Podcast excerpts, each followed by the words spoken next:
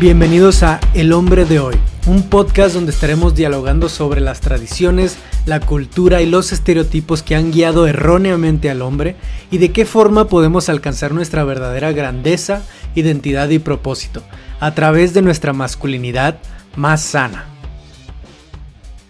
En el capítulo de hoy, el capítulo 14 de nuestro podcast, titulado Caballerosidad, vamos a estar hablando justamente de este tema. Ha habido ciertos diálogos, cierta confusión también sobre si la caballerosidad es parte del machismo, si nació a partir del machismo o si viene siendo una actitud o una costumbre que puede llegar a ser dañina o parte de la violencia de género, parte de lo que es el machismo. Hace un par de semanas estaba leyendo sobre algunas recomendaciones de lecturas sobre el tema de la masculinidad, sobre género, etc. Y una chica que está y una chica que forma parte de este mismo grupo estaba pidiendo recomendaciones sobre libros, sobre lecturas o incluso sobre pláticas que pudiera compartirle a su novio para ayudarlo a soltar sus conductas machistas. A lo que muchos de los participantes del grupo empezamos a, dar nuestras recomendaciones, a pasar algunos títulos de libros, de películas, de pláticas, etc. Pero había un hombre en especial que estaba muy aferrado en decirle que ella no debía de intentar cambiar a su novio, que sería muy cansado para ella y para él estar forzándolo a ser alguien que no es, a cambiar su lo que él aprendió desde muy pequeño y que sería muy egoísta de parte de ella estar intentándolo. A lo que muchos de nosotros, claro, respondimos que sí, no hay que intentar cambiar la esencia de una persona, pero conductas, costumbres y demás que pueden llegar a ser dañinas en la relación o para tu pareja, claro que sí, esas tienes que estarlas mejorando, tienes que estarlas trabajando y estar dando pasos hacia adelante constantemente. No te puedes quedar estancado y decir que ya lo sabes todo o que como estás estás bien. No es que todos estemos mal y que siempre vamos a estar mal, sino que siempre hay mucho que mejorar. Siempre hay más espacio hacia donde crecer. Así que no nos podemos estancar pensando que no debemos cambiar nunca o que no debemos mejorar nunca. Pero este hombre siguió insistiendo en que no era correcto, en que no estaba de acuerdo y demás, hasta que en algún momento ya hizo su declaración más fuerte. Lo que dijo este hombre fue, pues yo me autoproclamo machista, porque yo soy un caballero y esa costumbre debería rescatarse. Claro, todos nos alarmamos cuando leímos eso porque además de que está totalmente confundido este hombre de qué significa ser un caballero y qué significa ser machista, lo que involucra cada una de estas cosas, lo dijo con un orgullo y con una seguridad de que se tiene que rescatar algo que para él está totalmente ligado al machismo, porque es una costumbre buena. No había tenido yo nunca la idea de hablar del tema porque no lo sentí tan profundo, tan necesario, un tema tan crítico, pero al ver este tipo de confusiones que pueden llegar a ser bastante dañinas para alguien o bastante malas, negativas para las personas que rodean a este hombre, empecé a verlo como un tema un poco más necesario de, platicar. Así que me puse a investigar un poco al respecto. Y claro, me llegó un, una claridad bastante buena como para empezar a, a desmenuzar el asunto y, darnos cuenta de qué es lo que debería cambiar alrededor de este tema y qué es lo que está bien que, que rescatemos, que nos quedemos y demás. Y creo que para poder analizar bien este tema para poder platicar más a profundidad sobre esto y saber de dónde viene y saber si es algo positivo, algo negativo, algo neutro tal vez, algo que no tiene tanta importancia. Lo que considero que debemos hacer primero es ver dónde nació, ver la historia de esto. Y bueno, haciendo un poquito de investigación, principalmente de algunos escritos de, de la periodista Lidia Cacho, quien tiene bastante literatura al respecto, encontré que el término caballero comenzó a usarse desde el siglo XV. Esto para referirse a los hombres que protegían a miembros de élites a cambio de alguna forma de reconocimiento. Eran hombres que protegían a la realeza, que protegían a los nobles y por lo tanto ellos se volvían nobles también al estar rodeados de este ambiente, ¿no? De ser una de las personas que protegían a los importantes, por así decirlo. Pero, eventualmente por ser un trabajo realizado dentro de la realeza, y las ideas culturales que la fueron rodeando, todo el entorno social, todo el entorno cultural, lo que sucedió es que esto se transformó en una forma de demostrar hombría y clase. Se fue transformando, fue teniendo estos cambios por todo lo que se empezó a interpretar a su alrededor y se volvió una forma de demostrar esta hombría, ¿no? De demostrar su educación, su clase. Y claro, los que se comportaban de esta forma era porque lo que buscaban era encajar en el círculo de hombres que cuidan y protegen a las mujeres. ¿Sí? Todo esto cambió de ser hombres que protegían a realeza y a nobles, a personas de cierto caché, por así decirlo, de cierta, de cierta importancia social, política tal vez, se transformó a ser hombres que cuidan y protegen a las mujeres. Sí, el término caballero se cambió hasta este lado, ¿no? De desde que estábamos intentando encajar en un grupo de realeza, se llevó a toda la cultura y toda la sociedad para hacernos creer que el ser caballeros y proteger a los más débiles, entre comillas, en este caso las mujeres, hago énfasis en el entre comillas, pues empezó a tener esta serie de, cambios y de ideas muy posiblemente mal fundamentadas. Eventualmente se fue desarrollando de una forma en que un hombre caballeroso tenía que ser protector, tenía que ser gentil, todo esto ante la supuesta fragilidad de las mujeres. Y por tanto se iba transmitiendo a los siguientes varones, a las siguientes generaciones, que se tenía que demostrar cierta educación y clase para con las mujeres ya como una forma no solo de mostrar su clase, sino también de seducción. Y con esta confusión de que la caballerosidad va relacionada con la educación de un hombre, por eso es que hay tantas personas ahorita que dicen que se tiene que rescatar, que es algo bueno, que eso sí no tiene nada de malo, y hasta pueden ofenderse si decimos que esta caballerosidad va relacionada con el machismo. Tal vez históricamente no viene directamente relacionada, con el machismo, pero puede empezar a relacionarse, ¿no? Puede empezar a desencadenar actitudes que van totalmente relacionadas con el machismo, dependiendo de cómo se tome, desde qué perspectiva estemos siendo nosotros caballerosos o aceptando la caballerosidad de los hombres. Y eso es lo que quiero que hablemos hoy. Estas dos perspectivas distintas que pueden volver a la caballerosidad algo positivo o algo negativo. ¿sí? Si lo puede relacionar a un comportamiento machista o si puede quedar libre y ser simplemente una forma de llamarle a nuestra amabilidad. Y me gustaría que empecemos por el lado negativo de la caballerosidad. Podemos identificarla fácilmente y esto creo que puede ser muy útil para cualquier mujer que esté saliendo con algún hombre cualquier persona que esté relacionándose con algún hombre que esté siendo caballeroso. Para identificar si esa caballerosidad viene desde una perspectiva que puede llegar a ser negativa, es darnos cuenta si la persona lo hace solo como forma de conquista.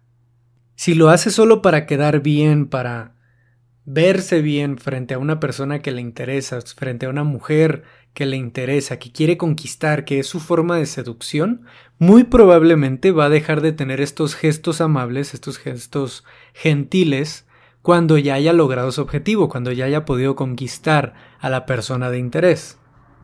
Y esto puede considerarse un foco rojo, porque si una persona solo es amable y solo es, vamos a decirle, caballerosa, si un hombre solo es caballeroso cuando está en una cacería, en una búsqueda de un objetivo, en este caso el conquistar, el seducir a una mujer, significa que sabe y suele ponerse máscaras.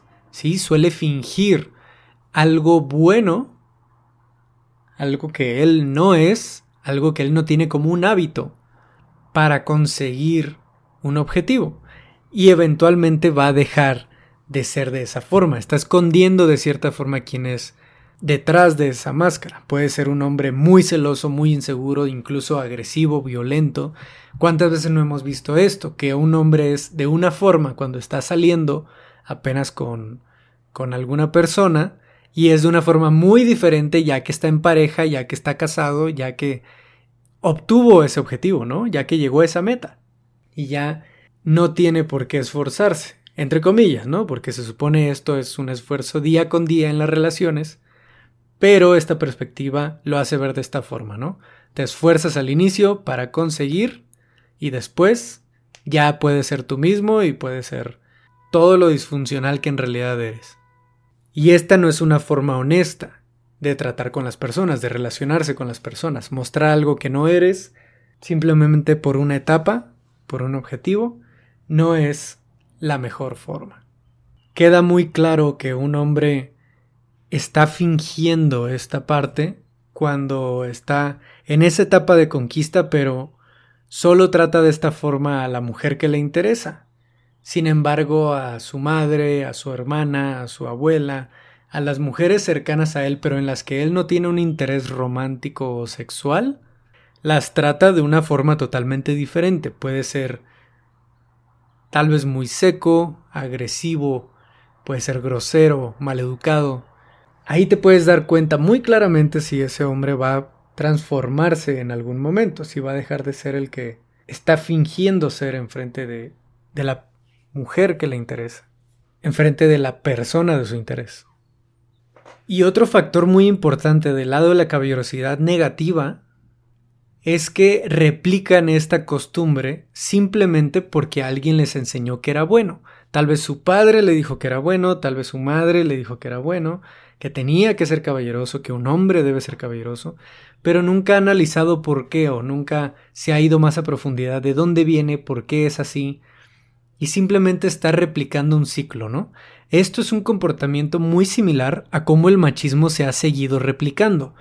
No estoy diciendo que por esto está totalmente ligado, directamente ligado al machismo, sino que los vuelve muy similares. Un hombre machista normalmente no tiene idea del por qué es machista, simplemente sus comportamientos son réplicas de cómo le enseñó su padre, le enseñó su abuelo, le enseñó su entorno.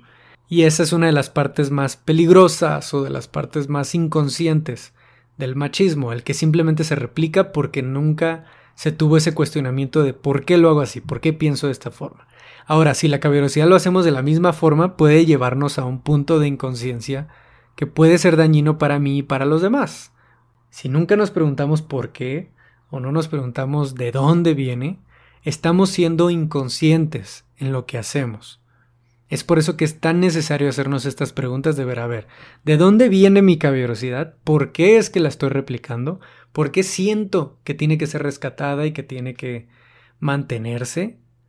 Y entonces empezar a actuar con intención, de esa forma intencionada, con toda la conciencia de que lo que estoy haciendo lleva un propósito, lleva un motivo detrás, no para conseguir un objetivo, sino porque tiene una base sana, una base beneficiosa para mí, para los demás, edificadora para los demás, que ayuda a crecer a otros y a mí. Y el lado positivo, ya viendo desde la otra perspectiva, es bastante más sencillo, simplemente ver la caballerosidad como un acto de amabilidad, un acto para ayudar a otras personas, para facilitarles la vida simplemente porque quieres ser amable, porque quieres aportar algo a la vida de esa otra persona. Pero aquí es donde viene la parte importante, aquí es donde viene el meollo del asunto, lo que quiero que nos cuestionemos. ¿Acaso la amabilidad no va hacia cualquier persona? ¿Acaso si estamos teniendo un acto de amabilidad solo de hombres a mujeres, no lo vuelve un tema ya de género? Y no es exactamente eso lo que estamos intentando mejorar y evitar, el que haya costumbres o que haya actitudes que sean exclusivas de género cuando no es necesario?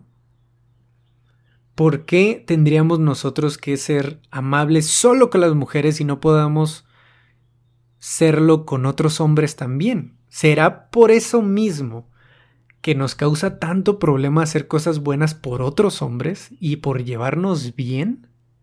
Justo a este punto es al que quiero llegar. Si estamos teniendo estos diálogos y dando la dando el argumento de que la caballerosidad no es algo malo porque es un gesto de amabilidad, bueno, entonces ese gesto de amabilidad debería ser para todos, para hombres, para mujeres, para mayores, para jóvenes, para todo el que nos rodea. La amabilidad no tiene género. La amabilidad es para todos por igual. Si quieres mostrar tu educación, muéstrala para con todos, no solo para un género. Y esta tendría que ser la conclusión de este capítulo. Entonces, en realidad es necesario tener un término como la caballerosidad apartado de la amabilidad. Muy probablemente sea tal vez innecesario seguir usando un término como la caballerosidad. Si hay tantas personas, tantos hombres en específico que quieran rescatar la caballerosidad porque es un acto de educación, de clase, de amabilidad hacia con otros, Creo que simplemente se está buscando una etiqueta para uno presumir de que tiene esa clase, de que tiene esa educación. Cuando simplemente pudiéramos ser amables el uno con el otro y listo. No necesitamos más que eso. Simple y sencilla amabilidad. Sin discriminar, sin ser exclusiva para otro grupo en especial, para otro género, para sino para todos. Así que quiero que nos quedemos con eso terminando este capítulo. La amabilidad no tiene género, así que no es necesario tener algunos de estos términos, como el ser caballeroso, como el ser un hombre respetuoso con las mujeres. Vaya, tienes que ser respetuoso con todos. Tienes que ser amable con todos. Y sobre todo, tienes que ser consciente de ti mismo de qué actitudes están dañando a los demás, tal vez en específico está dañando a las mujeres o te está dañando a ti, y qué es lo que tienes que mejorar, qué actitudes, qué costumbres que tienes, tal vez nunca te has cuestionado y deberías empezar a, a cambiar en cómo te refieres a ellos o cómo los actúas, cómo los muestras a las demás personas. Busquemos que nuestros actos estén bien basados en una motivación de edificar a las demás personas, de aportar a la vida de los demás, no de dañarlos, no de traerlos abajo, no de pisotearlos, sino de ayudarlos a subir, ayudarlos a crecer y estar ahí para los demás. Y bueno, aquí terminamos este capítulo. Les quiero dar las gracias por haber escuchado todo el capítulo. Por favor, mándenme un mensaje si tienen algún comentario, si quieren hacer alguna pregunta, me encantaría que pudiéramos dialogar sobre el tema porque también considero que es un tema que no se ha tocado tan a fondo en la mayoría de los grupos. Y les quiero comentar también que el viernes 5 de junio vamos a tener un taller de masculinidad. Es abierto para todos, hombres y mujeres. Va a tener un pequeño costo, muy pequeño, no se preocupen por eso y se pueden ir registrando en el link voicesofbrotherhood.com diagonal talleres. Espero nos podamos ver ahí, podamos aprender un poco más de masculinidad y dialogar al respecto. Y nos estamos escuchando la próxima semana en el próximo capítulo. Adiós.